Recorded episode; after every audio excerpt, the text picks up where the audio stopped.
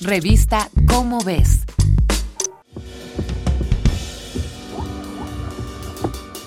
A principios de mayo, la Organización Mundial de la Salud, la OMS, declaró terminada la emergencia mundial por la COVID-19. Sin embargo, esto no significa que la enfermedad se ha terminado. El virus, como los contagiados, también está intentando adaptarse a las nuevas circunstancias. Lleva cuatro años adaptándose para sobrevivir a nuestros medicamentos y vacunas. Eso lo ha llevado a mutar tantas veces que el ciudadano común ya no recuerda las variantes.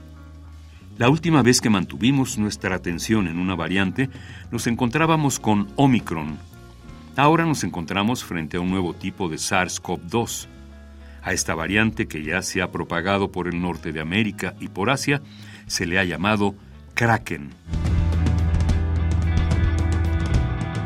La primera vez que se detectó la variante Kraken fue en octubre de 2022 en Nueva York lo que le hizo ganarse la clasificación de variante de preocupación por su velocidad de contagio.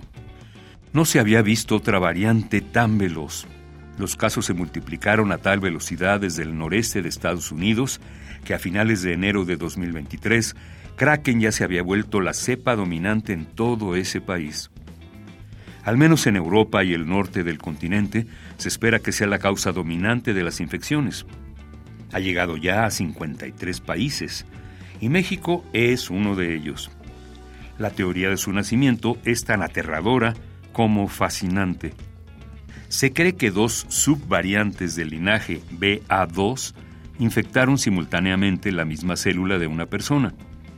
El resultado de esto fueron 69 mutaciones que no se encontraban en el virus de Wuhan original. Entonces, ¿Esto significa que las vacunas que conocemos no son efectivas contra la enfermedad? Para nuestra suerte, los laboratorios saben de esta posibilidad y desde la creación de la primera vacuna no han dejado de investigar en la forma de mejorarla para hacer que abarque la mayor cantidad de mutaciones posibles.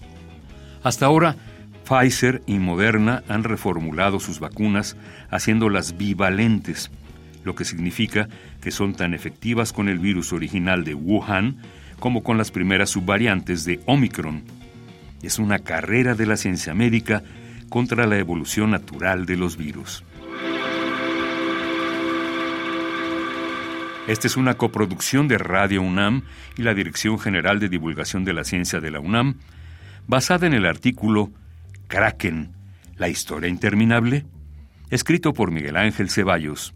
Si deseas saber más sobre la variante Kraken, consulta la revista Cómo ves, la publicación mensual de divulgación científica de la UNAM. Revista Cómo ves